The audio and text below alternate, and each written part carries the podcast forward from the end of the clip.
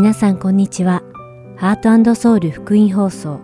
10月15日の日本語放送をお聞きいただいています。このシーズンは聖書を一緒に読みましょう。アリゾナ・フィニックス JIBC ヤソ牧師によるグランドキャニオンの彼方からと新シリーズイエス様の十二使徒をお届けします。では聖書を一緒に読みましょうをお聞きください。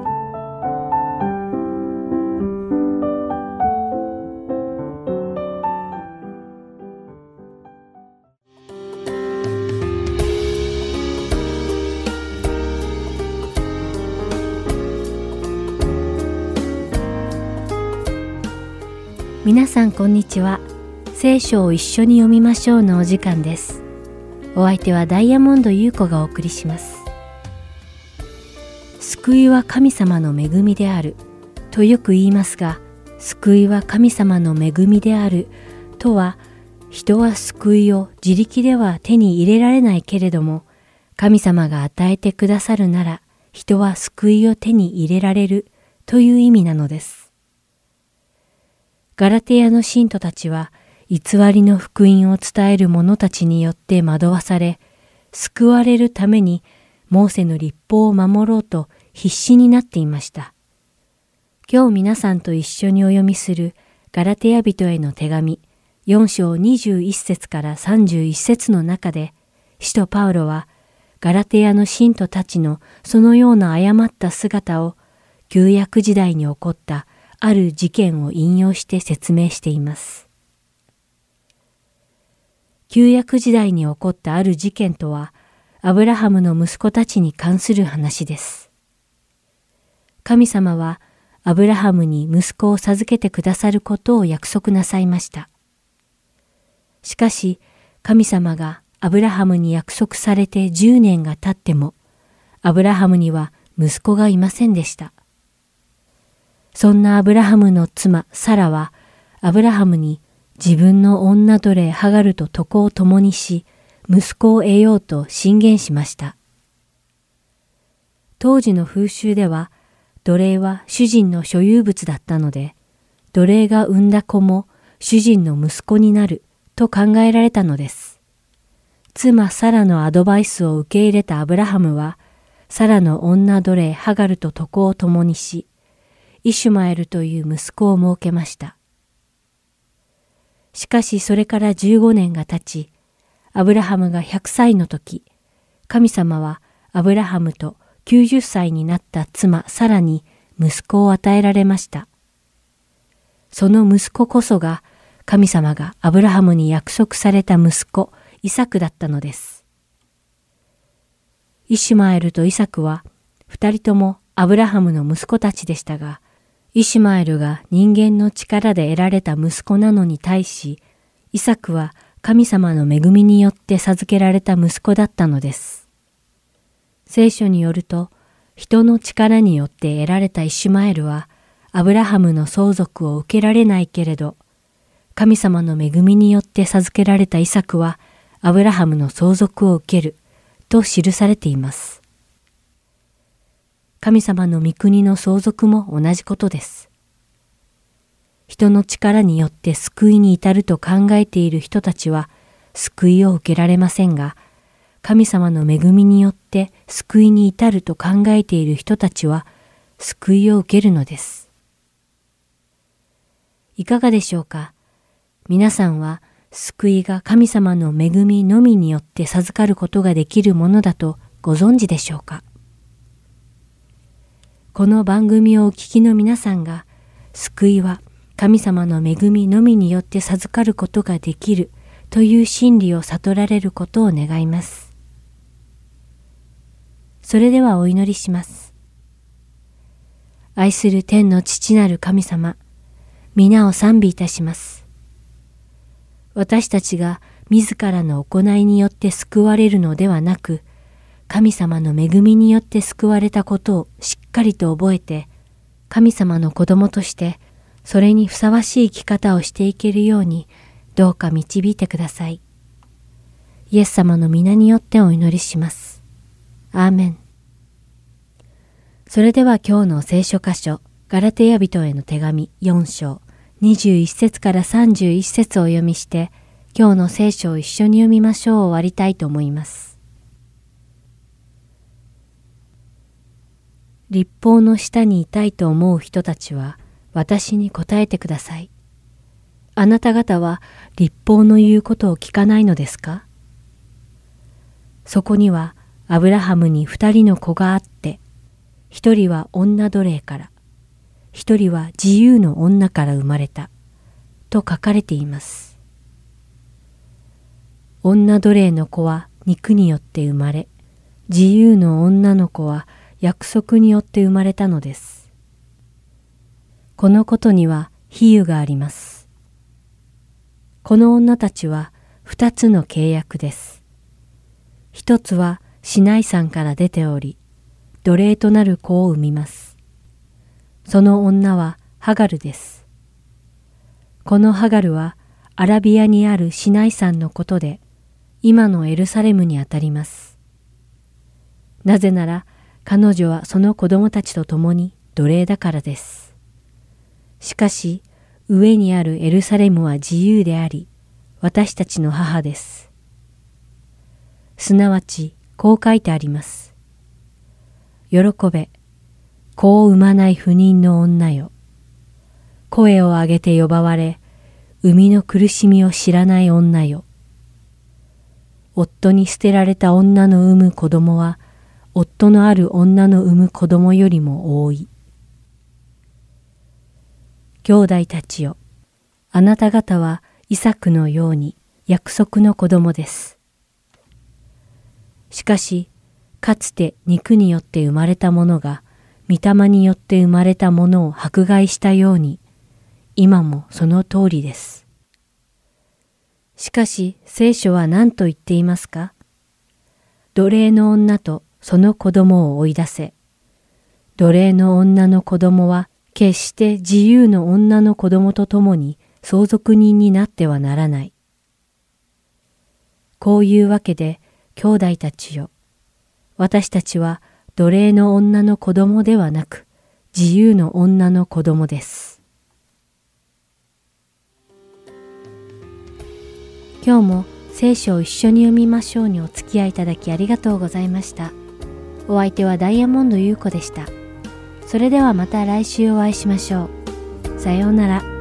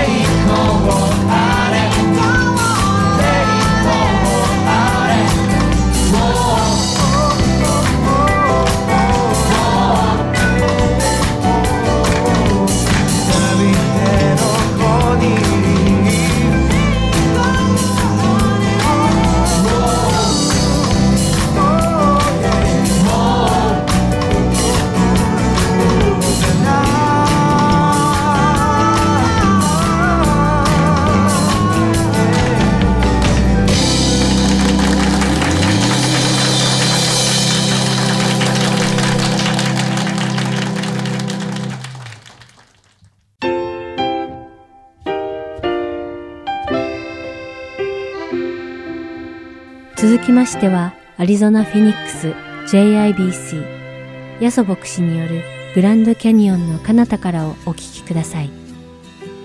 今日のタイトルは Resurrection 復活です。ヤソ先生のお話を通して皆様が恵みのひとときを送られることを願います。あの私たちの教会はですね毎日聖書を読むことをお勧めしております今週はですねコリント書第一コリントの13章から10、えーと、今度お第2コリントの1章までですね毎日読んでいきますそして日曜日のメッセージでですね皆さんが読んでらっしゃることをですね、まあ、助けるようなメッセージをですねつまりここからメッセージしたいと思っておりますえー、今、コリント人への手紙ということなんですけど、少しですね、コリント人への手紙のご紹介させていただきたいと思います。コリント人への手紙というのはですね、パウロという人がですね、コリントの教会から質問されたことに対する、まあ、Q&A 応答のような内容でございます。例えばですね、7章の一節ではですね、まあ、男女のモラルについて質問があったようですから、パウロさんがそれに答えておりました。さて、男が女に触れないのは良いことだとあなた方が書いてきたことについてですが、というふうに書いてますね。はい、質問の答えが知りたい方はぜひ、第一コリント読んでみてください。また8章にはですね、こういうこと書いてましたね。8章の一節。偶像に捧げた肉についてですが、まあ、特にですね、日本のバックグラウンドを持っていらっしゃる方はですね、日本ではですね、よくですね、そういうふうに何かお地蔵さんに捧げたりで先祖に捧げたいっていうのはあると思うんですが、まあ、コリントの人たちも同じような質問があったようでありますね。はい。それがですね、8章にですね、その答えが書いてましたから、8章を読んでいただくとその答えがわかります。15章に出ましたね。15章ではですね、死者がどのようにして蘇るのか、どのような形で来るのかというふうに書いてます。死んだ人がどうやって蘇るのかという質問がありましたから、それに対してパウロは答えを書いているわけです。実はですね、この死者からの蘇りっていうのはですね、まあ、パウロの時代も質問がありましたけども、特にパウロが当時の哲学者ですね、ギリシャの哲学者がいた時代ですけども、ギリシャの哲学者に対してですね、メッセージした時に哲学者からこんな質問が出てきました。人の働きの17の32で、死者の復活のことを聞くと、ある人たちは嘲笑ったと書いてあります。まあ、パウロは笑われてしまったわけですね。キリストが復活したんだという話はですね、昔の人も笑ったかもしれませんが、現代の人も笑うかもしれません。アメリカでですね、トップクラスと言われているイェールロースクールを卒業した人がいます。この中にもいらっしゃいますか？とか言ってですね、そのロースクールを卒業した方がですね、キリストの復活は事実でないということを証明しようとしたんですね。その模様はね、 Case for Christ という、もう先に答え言ってしまいますけど、彼はクリスチャンになっちゃったんですね。実を言うとですね。はい、言いたいことはですね、パウロの時代も、そして現代も復活というとですね、まあ、信じられない、そんなことあるのかと思われてしまうということであります。今日はですね、まあ、復活ということに関して、第一コリントの15章から共に学んでまいりたいと思います。では、御言葉を4枚にお祈りいたします。もう一度目をつめてください。イエス様、今日は復活ということに関して共に学んでまいります。これは昔も今も人間の頭ではちょっと理解しにくいというか、まあ、嘲笑われてしまう、馬鹿にされてしまうことかもしれません。また、それと今のこの私の人生と何の関係があるのでしょうか私はもうこの今ビルをお金を払わなきゃいけない仕事のこの問題、人間関係の問題、いろいろあるのに復活、これ何の関係があるんでしょうか教えてください。そして今子供さんたちも日曜学校で共に学んでおります。どうぞ大人も子供もあなたが生きておられるイエス様、どうぞお語りください。イエス様の名前によって祈ります。アメン。15章の1節からですね、3節まで最初に読みたいと思います。兄弟たち、私があなた方に述べ伝えた福音を改めて知らせます。あなた方はその福音を受け入れ、その福音によって立っているのです。私がどのような言葉で福音を伝えたか、あなた方がしっかり覚えているなら、この福音によって救われます。3節私があなた方に最も大切なこととして伝えたのは、私も受けたことであって次のことです。ここでですね、ちょっとポーズしますが、まあ、最も大事なことだよ。これが最も大事な福音なんだよ。ということをパウロが言ってますね。これなしには救いがないよと言ってますね。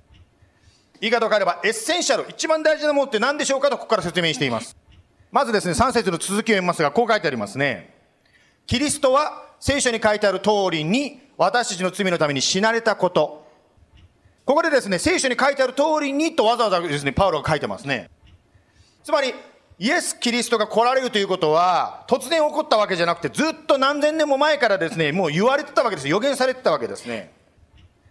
例えばですね、聖書の一番最初の書物、創世記の3章の15節でこう書いてあります。彼はお前の頭を打ち、お前は彼のかかとを打つ。まあ、彼という存在が来るよということがですね、聖書に一番最初、つまり歴史の一番最初から約束されてたわけですね。まあ、私たちにはですね、罪という問題があります。それがですね、私を苦しめ、また世界のいろんな問題をですね、起こしているわけですね。もしですね、本当に友達の間、家庭の間の問題を解決できれば、つまり家庭や友達の間のピースがあればですね、世界ピースも実現できるかもしれません。そのキリストの十字架というのは実は私の罪のためだったわけですね。まあ、その罪の問題を解決するためにあったわけですね。さて、グッドニュース、ゴスペルというとですね、大抵ですね、この十字架で終わってしまうことが多いと思います。しかしですね、今日のテキストもう一度戻りますが、第一コリントの15章に戻るとですね、それで終わってないことがわかります。十字架の続きがありますね、4節言いますけども、また、葬られたこと、また聖書に書かれている通りに3日目によみがえられたこと、またここにですね、聖書に書いてある通りにという表現がまた入ってきてますね。やたらとですね、聖書に書かれていることにこだわっているということがわかりますね。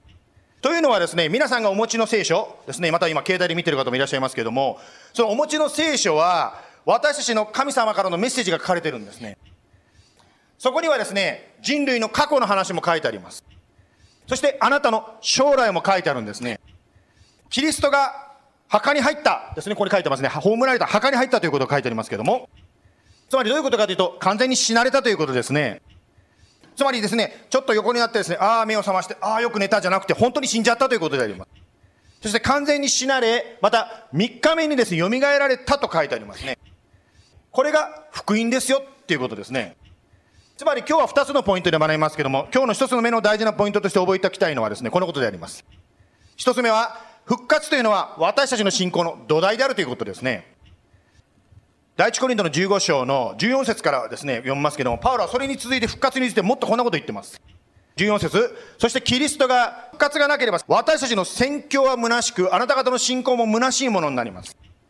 キリストの復活がなければ、宣教、つまり私たちがいろんな形でですね、イエス様のことを周りの人に伝えることは意味がなくなります。私昨日聞いて嬉しかったんですけどもですね、教会に来られたらですね、教会の近くにホームレスの方がいらっしゃったんですね。そしてですね、ある方がですね、その方にですね、ホームレスの方にお水あげて、食べ物あげて、そして一緒にそのホームレスの方とお祈りしたそうです。しかしこのミッションっていうんですか、宣教というのは、キリストが復活なければそんなことやったって意味がないよというふうに聖書が言ってるんですね。またですね、キリストが復活なければその他ですね、ボーリングをやったりですね、もう警部の中をですね、もう本当にこう、なんていうんですか、はい、はい、作って歩いたり、または教会で幼稚園を始めたり、いろんなことやったって意味がないということですね。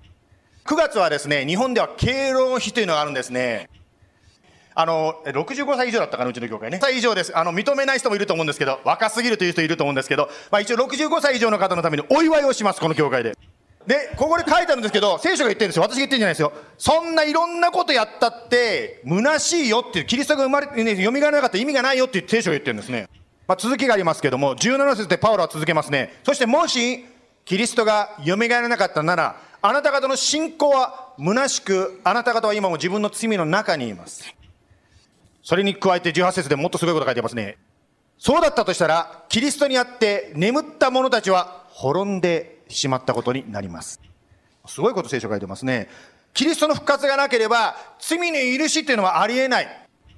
また悪の裁きもない。また、先に死んだ人たち、特に私たちが愛するあの人たちも、または聖書に出てくるペテロとかダビデとか、そういう人たちもみんな滅んでしまったと書いてます。そしてバース32に行きますけども、もし私、これはパウロのこと言ってますけど、パウロが人間の考えからエペソで獣と戦ったのなら何の得があったでしょうか？もし死者が蘇らないのなら食べたり飲んだりしようじゃないか。どうせ明日は死ぬんだからということになります。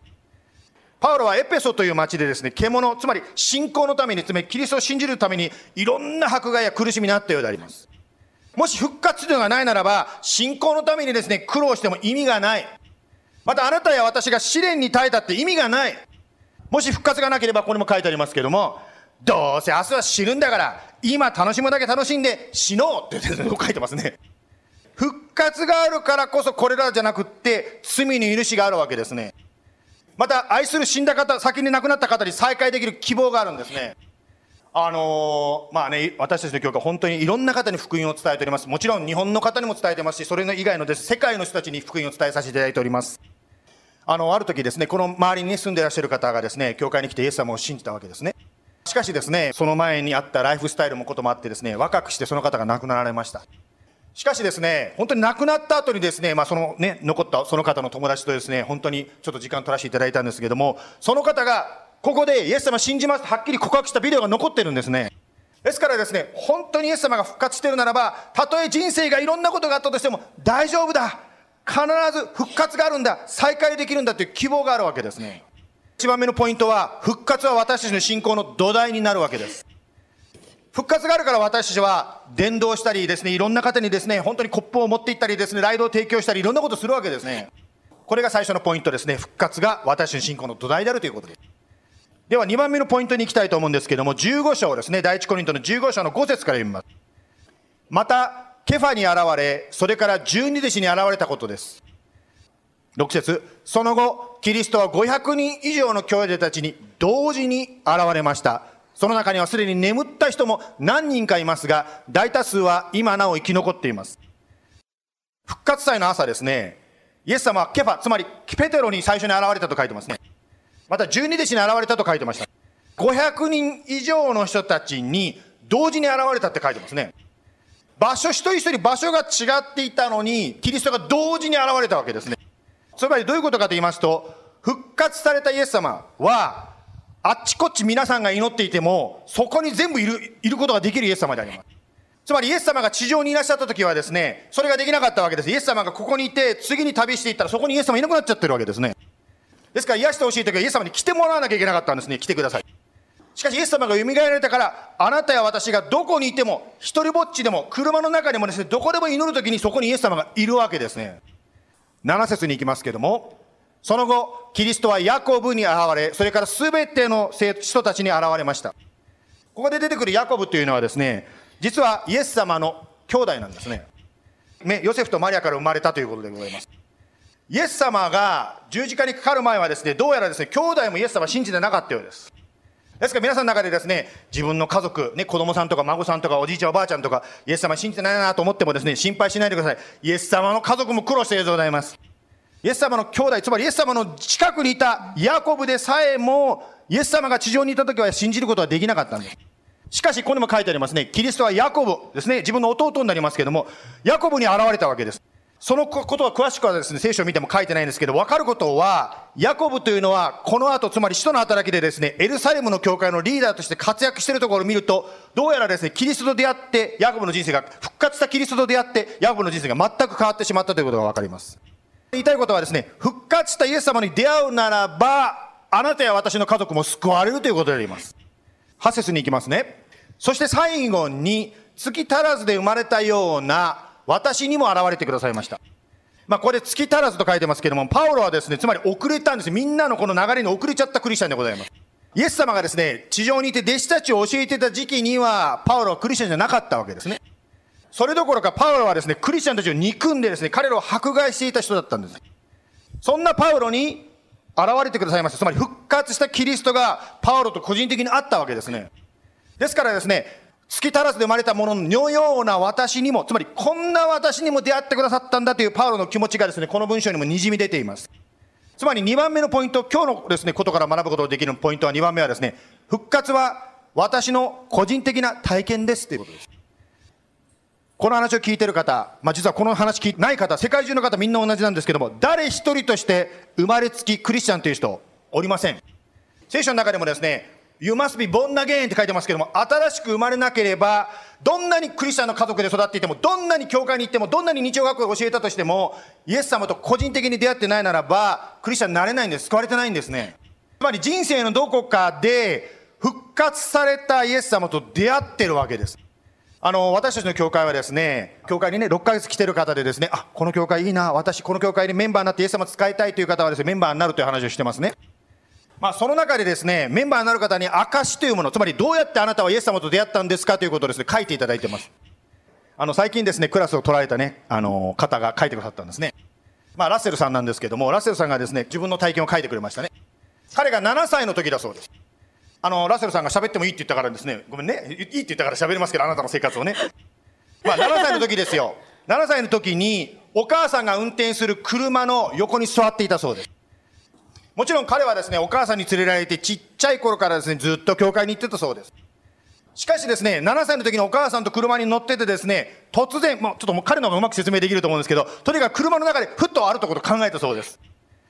もし、私がイエス様なしで人生を過ごしていったらどうなるのかっていうことがこうビジュアライズで出たそうです。その場で、そのお母さんの横の車で7歳の時に、その場で彼はですね、自分の罪を認めてイエス様を信じる祈りをしたそうです。そのようにですよ、個人的に、つまり復活されたイエス様と個人的に出会うことが救いなんです。まあ、ラッセルさんを使ったばっかりで申し訳ないんですけど、分かりやすいのでごめんなさいね、続けて使いますけど、みんなですね、日曜学校とか教えられて、ああ、信じたら、はい、罪人ってこう、頭で知識持ってるかもしれません。しかしですよ、本当に私が罪人なんだ。あの人やこの世が悪いんじゃないんだ。私が悪者なんだ。罪人なんだ。この罪のためにイエス様が死んでくださったということを本当に認めて信じるならば、救われる。それが復活されたイエス様との出会いになるわけですね。それが7歳だろうと17歳だろうと77歳だろうと変わらないわけですね。あなたが目をつむって祈るときに、目に浮かぶイエス様の姿はどういう姿でしょうか十字架の上にでですね、苦しまれている姿でしょうかしかしですね、今日の話からわかるようにですね、イエス様は十字架だけで終わってないということがですね、今日のですね、第一コリントの15章からわかりますね。つまりイエス様が十字架にかかった後で、葬られた、完全に死んで、そして蘇った。これがトータルで、まあ、フルゴスペルっていうんですが、福音の全体なんですね。ですからですね、教会にある十字架、教会の上に乗っかってる十字架っていうのはイエス様がくっついてないわけです。つまり空っぽの十字架は何を示しているかというと、罪と死に打ち勝って勝利されたイエス様の勝利の印なんです。今日の礼拝後からですね、6回にわたって聖書の学びをするというふうに先ほど宣伝しましたね。あの、今度ね、あの、グループを導いてくださるマットさんと私です。ちょっと横演習をしてみたんですね。あの、やってみてですね、こう、答えはですね、今から言ってきますよ答えの秘訣。答えはですね、聖書に書いてあることを読めば、つまりその中に答えが書いてあるわけですよ。さあ、書いてあることを読めばいいんだけど、結構難しいのです。書いてないことを言ってしまうんですよ。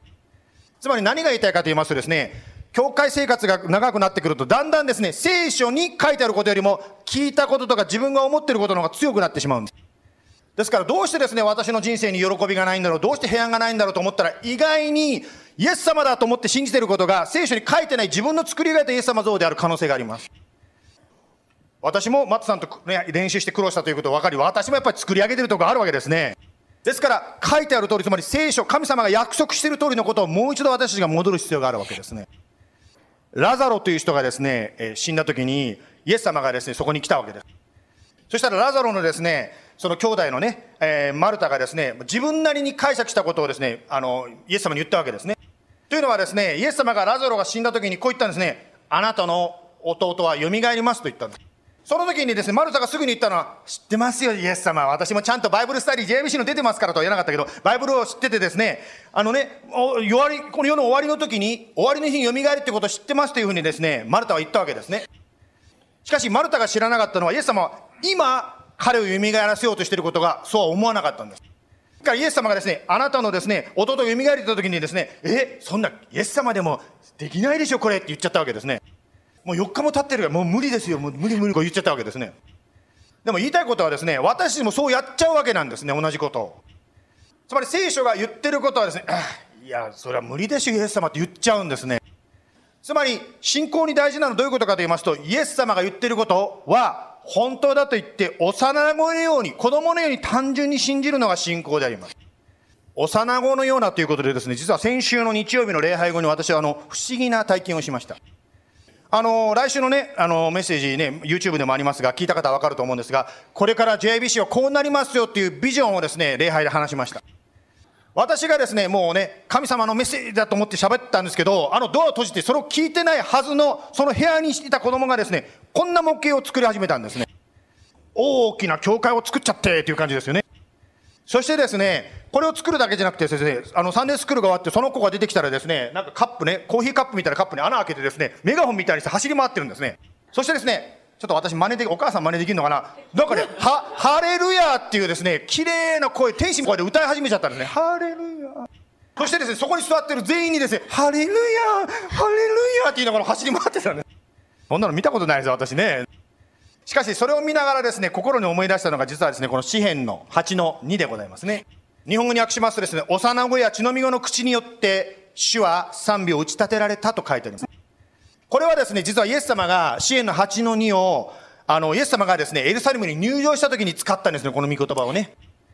その時にですね、もう偉い宗教指導者たちがですね、イエス様、子供たちに何言わせてんですか？子供たちを黙らせなさいってこう言ったわけです。しかし、学者たちは理解できなかったけど、子供たちは分かってたわけです。ここに、王の、主の主がいるということは、子供たちは分かって、まあもちろんね、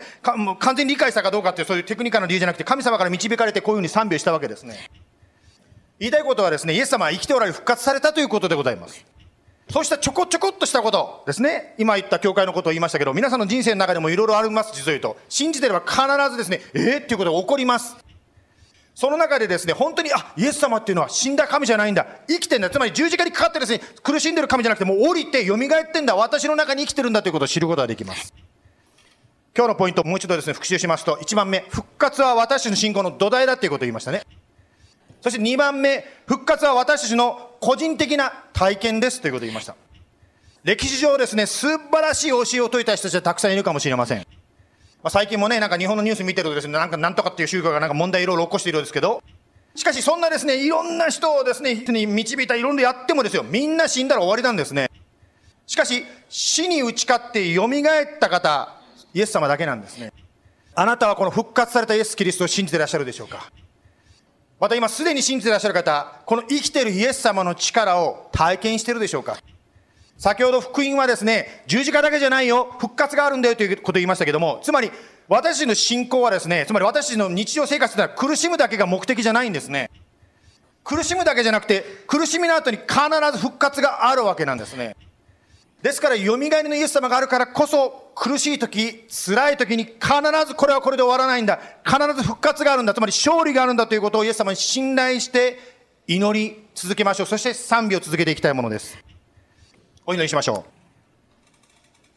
イエス様今日は、これが一番大事ですよ。これが福音ですよ。というふうに聖書が言ってるところを共に学ばせていただきました。え？私の日常生活の問題の方がもっと今大変なんだけどと思ったりします。しかし確かに今日学んだように、復活がないんだったら、今の苦しみは苦しみで終わり、今日楽しんで、少しでも楽しんで、あとはもう死を待つだけ、そんな人生じゃないんだということを学びました。また、今日マルタの話から学んだように、ああ、また、後で天国で楽しむから、今は苦しもうじゃないんです。今、イエス様に求めることができる。今、イエス様に働きを求めることができることも学びました。今苦しいならば、苦しいとあなたに祈ります。また、教会にこうして教会があるというのも意味があります。つまり、一人で悩むんじゃない。一緒に分かち合って一緒に泣いてくれる。本当にそういう友がここにもいます。その時、本当にもう自分が諦めてしまっても、もう一人の人を諦めないで祈ろうと言ってくれる友がいます。そして祈る時に、あなたは私たちを驚かせるように思いもつかなかったような、あなたの計画の技を表されます。通して、あ、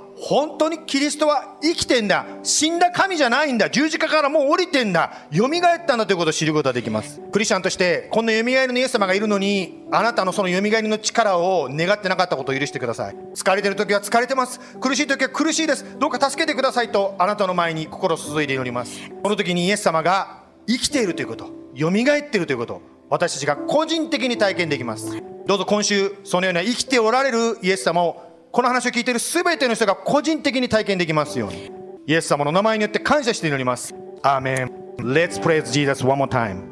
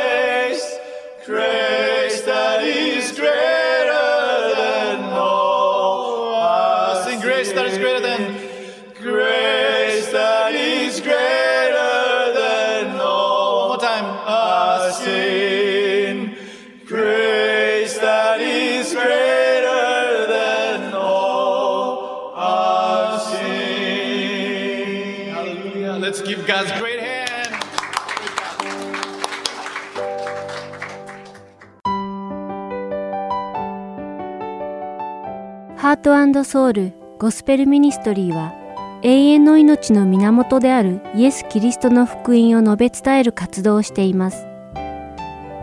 もしこの放送をお聞きになっている皆さんの中で神様、そしてイエス様のこと、または永遠の命についてもっと知りたいと思われる方がいらっしゃいましたら、どうぞこちらのウェブサイトまでお気軽にご連絡ください。heartandsoul.org at gmail.com heart and seoul org at gmail.com またこれからもこのハートソウルミニストリーの CD をご希望の方は E メールとお名前ご住所をご記入の上ハートソウルの E メールまでお知らせください。ご連絡いただき次第配送無料にて送らせていただきます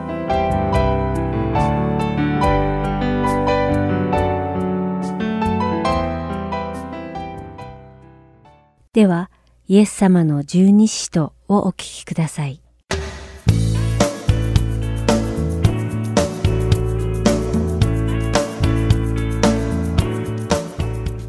ハートソウル福音放送のリスナーの皆さん、こんにちは。イエス様の十二使徒の時間です。お相手は横山まさるです。今日もイエス様に付き従った最初の12人の弟子である十二使徒たちの生涯を調べ、そこから主が語ってくださる霊的教訓を学んでいきましょう。さて、先週に引き続き、今回も使徒トマスについてです。早速ヨハネの福音書第20章の24節から25節を読んでみましょう。十二使徒の一人でデドモと呼ばれるトマスはイエスが来られた時に彼らと一緒にいなかった。それで他の弟子たちが彼に私たちは主を見たと言った。しかしトマスは彼らに私はその手に釘の跡を見私の指を釘のところに差し入れ、また私の手をその脇に差し入れてみなければ、決して信じません。と言った。とあります。突然現れた主を見た弟子たちは、そこにいなかったトマスに、私たちは蘇られた主に会いました。主を見たのです。主は私たちに釘に貫かれた御手と槍に突き刺された脇腹の傷をお見せになりました。そのお方は本当にイエス様だったのです。と言いました。しかしそれを聞いたトマスは、私自身で主の釘に貫かれた御手と槍に突き刺された脇腹の傷を見て、私の指をそこに差し込んで確認できない限り、あなたたちの言うことなど一切信じられるわけがないでしょう。と、冷ややかに答えました。この時トマスはイエス様を失ってしまった喪失感とやり場のない怒りに満たされていたのではないでしょうか。そして、このやりとりがあってから8日が過ぎました。続けて、ヨハネの福音書の第20章の26節から27節を読んでみましょう。8日後に弟子たちはまた室内におり、トマスも彼らと一緒にいた。戸が閉じられていたが、イエスが来て彼らの中に立って、平安があなた方にあるように、と言われた。それからトマスに言われた。あなたの指をここにつけて、私の手を見なさい。手を伸ばして、私の脇に差し入れなさい。信じない者にならないで、信じる者になりなさい。と書かれています。8日後に、使徒トマスを含む弟子たちは皆家にこもっていました。入り口のドアは以前と同じように鍵がかけられていました。そこに蘇られたイエス様が再び彼らの前にその見姿を表されたのです。その時イエス様はトマスに、あなたの指を私の釘に貫かれた手に入れ、槍に差し通された脇腹にあなたの手を入れて確認しなさい。そして信じられないものではなく信じるものになりなさいと言われているのです。その再会がトマスにとって一体どれほど劇的なものだったのかを想像してみてください。愛してやまないイエス様がトマスのまさに目の前に立っておられるのです。覚えていますか？ユダヤ人に殺されるかもしれない危険を顧みずにイエス様がベタニアに行かれようとしていたとき、イエス様と共に行ってイエス様と共に死にますと大胆に宣言したのはこの使徒トマスだけでした。そして使徒たちのために天の住まいを用意するためにイエス様が去って行かれると言われたとき、あなたともう一度お会いするために一体どうすればよいのでしょうかと主に尋ねたのもこのトマスでした。トマスは本当にイエス様を愛していました。彼のイエス様に対する愛は揺るぎないものだったのです。十字架の上で死なれたイエス様は蘇られて突然トマスの目の前に現れました。その時このトマスは一体何を感じたのでしょうかきっと彼の両目は涙で溢れ、心は抑えきれない喜びでいっぱいになったことでしょう。そして心臓はドキドキと早金を打つように高鳴っていたに違いありません。そしてトマスはこう告白しました。ヨハネの福音書第20章28節に、トマスは答えてイエスに言った。私の主、私の神。実はトマスのこの告白は、ヨハネの福音書におけるクライマックスなのです。ヨハネの福音書のテーマは、イエスは神である、なのですが、この書の著者である使徒ヨハネは、このテーマの鍵となる、私は何々であるという七つのフレーズと七つの印を要所要所に意図的に配置して書いているのです。その七つの私は何々であるというフレーズとは、私は命のパンである。私は世の光である。私は扉である。私は良い羊飼いである。私は蘇りと命である。私は道であり、真理であり、命である。私は葡萄の木である。です。また、七つの印とは、水を葡萄酒に変えられた奇跡。王室の役人の息子を癒された奇跡。38年間病で苦しんでいた病人を癒された奇跡。5000人の群衆に食物を与えた奇跡。水の上を歩かれた奇跡。生まれつき盲目だった人の目を開けられた奇跡。そして死んでしまったラザロを生き返らせた奇跡を指しています。演出的な観点からこのヨハネの福音書の文章的な構造を見ると、最後にトマスのこの告白を持ってくることで、イエス様は神であるというテーマを明確に強調することに成功しています。まるで荘厳でドラマチックなオーケストラの交響曲がクライマックスに向かって盛り上がっていく感じと言えば良いのでしょうか。そしてその頂点が、トマスは答えてイエスに言った。私の主、私の神というトマスの告白だったのです。さて、これまで学んできたトマスの生涯から導き出せる霊的教訓は二つあります。一つ目は、私たちは質問をしなければならないということです。つまり、疑う前に質問の答えを確認してみなさいということです。皆さんも知っているように、神の恵みによってのみ私たちは神の御言葉をあるがままに信じられるようになるのです。しかし神の御言葉を聞いたり、聖書を読んだりするときに疑問に感じたりすることは決して間違ってはいないのです。聖書を深く読んでその内容を正しく理解していく過程で疑問を抱くのはむしろ当然のことなのです。しかし疑問が湧いてきたとき、それにどう対処したらよいのでしょうか？そうです。ただ、そのような疑問をそのまま放っておくのではなく、その疑いについて質問し、調べて答えを求めるべきなのです。トマスは心に疑いを抱いていました。ですから彼はすぐにイエス様に尋ねたのです。主よ、私たちにはあなたがどこへ行くのかわかりません。どうすれば道を知ることができるでしょうかするとイエス様は優しく答えられました。この人トマスに対するイエス様のお答えは、神の御言葉の中で最も大切にされている聖句の一つです。それはヨハネの福音書第14章の6節に書かれています。読んでみましょう。イエスは彼に言われた。私が道であり、真理であり、命なのです。私を通してでなければ、誰一人父の身元に来ることはありません。と書かれています。トマスがイエス様の復活を疑ったとき、イエス様はトマスの前にその見姿を自ら表され、トマスに直接自分の傷を確かめさせました。その後で主はトマスに、不信仰者ではなく、信じる者になりなさいと言われたのです。親愛なるリスナーの皆さん、本当に危ないのは、疑いを持っているのに信じているふりをすることです。納得していないのに信じているように振る舞い、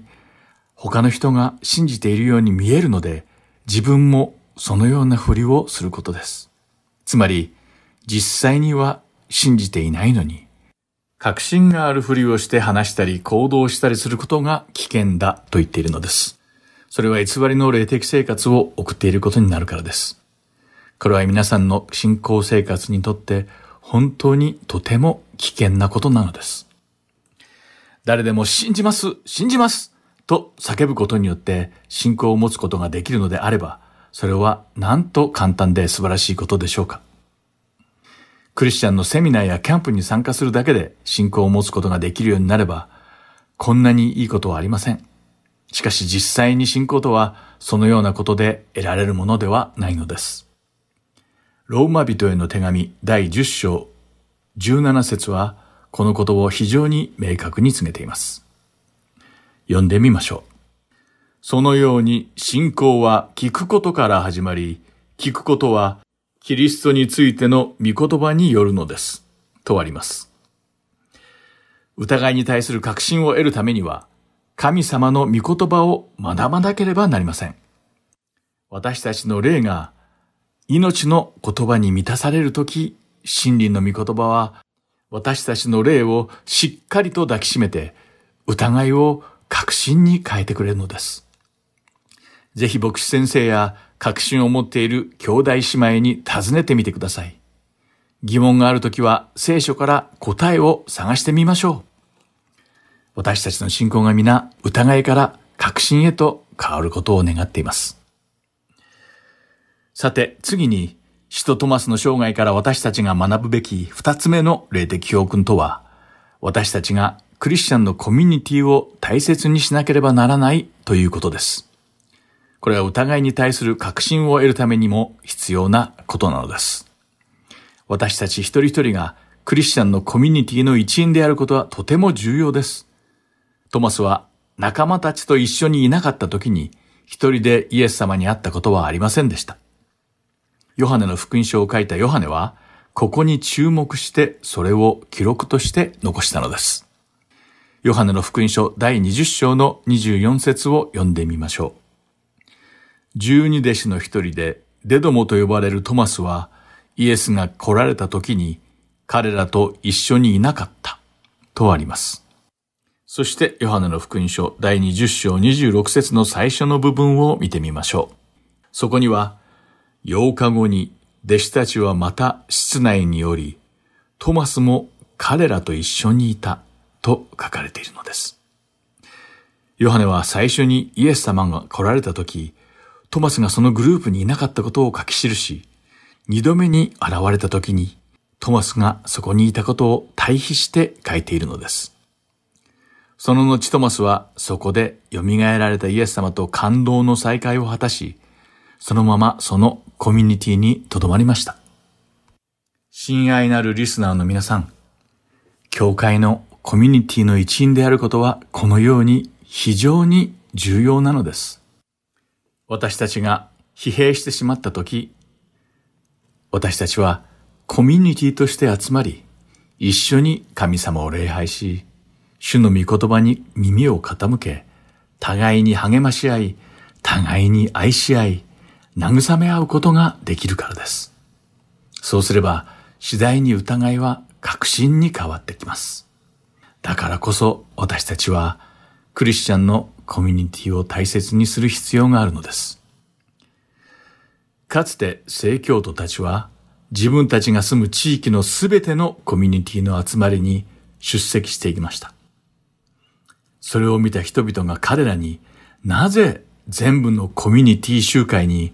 漏れなく出席することがそんなに大切なのか、そんなに力を注ぐのかと聞いたのです。すると彼らは、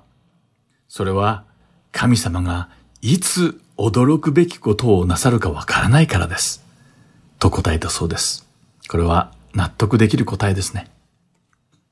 何人かの教会員が礼拝を欠席しているのに気づいたとき、私はいつも彼らが今日の礼拝に出席できたらよかったのにな、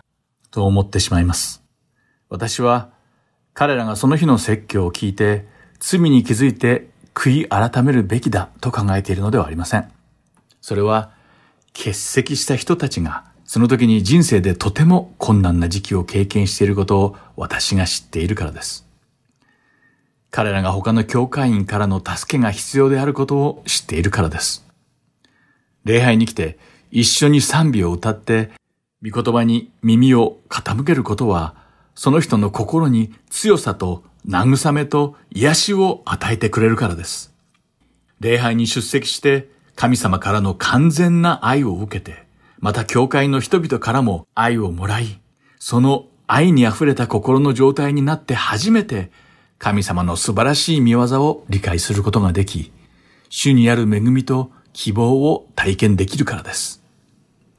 私はハートソウル福音放送に耳を傾けてくれているすべての人々が信仰のコミュニティの一員であることを願っています。そして私たちが皆同じ信仰を持つ人々が集う教会に属していることを願っています。私たちはクリスチャンのコミュニティを通して自分の霊を生き返らせることができるからです。お互いに助け合い、疑いを消し去り、確信を持った信仰を培うことができるのです。さて、話は変わりますが、インドの主要な宗教はヒンズー教であり、またこの国は仏教の発祥の地としてもよく知られています。しかし皆さんは、インドにはキリスト教にとってとても神聖な場所があるのを知っていますか？その神聖な場所とは、今回お話しした使徒トマスの墓の上に建てられたとされている聖トマス国立聖廟、別名サントメ聖堂のことなのです。キリスト教の歴史書によれば、使徒トマスはインドのチェン内に行きましたが、これはイエス様の弟子たちが行った伝道の中でも最も遠い距離にあった場所でした。そして彼はそこで殉教しました。地元の人が投げつけた槍で殺されてしまったと伝えられています。その時トマスは死を前にしてひざまずき祈りました。その祈りとは、主よ、私たちはあなたを称え、賛美します。というものでした。これがトマスの最後の言葉となってしまいました。しかし、インドのチェン内にあるセントメ聖堂の中心部には、主よ、私たちはあなたを称え賛美します。と書かれた使徒トマスの最後の祈りの言葉が大切に残されているのです。蘇ったイエス様をこの目で見なければ、私は信じません、と使徒トマスは言いましたが、これが彼に疑い深いトマス、あるいは疑心のトマスというあまりありがたくないあだ名を与えてしまいました。しかし、この人トマスは殉教するときに、主よ、私たちはあなたを称え、礼拝します。と祈りました。彼の最後は、彼につけられた汚名を返上するのに十分すぎるほど本当に感動的な瞬間でした。トマスの自らの死を前にして薄れゆく意識の中で告白したこの祈りの中には蘇られた主イエスに対する疑いなど微塵もなかったからです。使徒トマスはいつも主を仰ぎ、主のご臨在を感じ、いつでもどこでも主を賛美し、殉教する時でさえ、それを貫き通したのです。私たちが皆、この使徒トマスの人生から学べる姿勢や信仰を自分のものとし、疑問が湧いた時には、いつでも素直に質問することができるように願っています。そうすることで、疑問が不信仰の原因となる前に、私たちはその答えを見つけ出し、聖書から学ぶことができるからです。また、主の体である教会のコミュニティの中でお互いに励まし合い、祈り合う時には、くすぶっていた疑いなどを乗り越えて、確信を得ることができるでしょう。そうやって私たちクリスチャンは、確信を持って人と共に歩むことができるようになっていくのです。今日のイエス様の十二使徒はここまでです。最後までお付き合いくださってありがとうございました。また来週お会いしましょう。お相手は横山まさるでした。さようなら。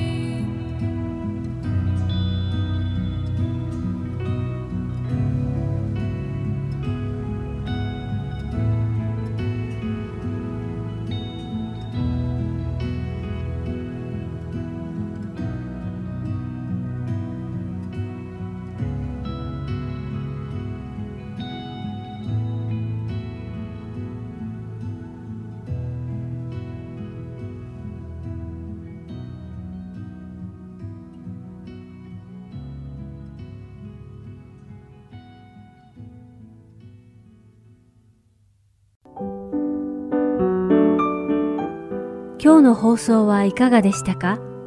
最後までお付き合いくださりありがとうございました。また来週お会いしましょう。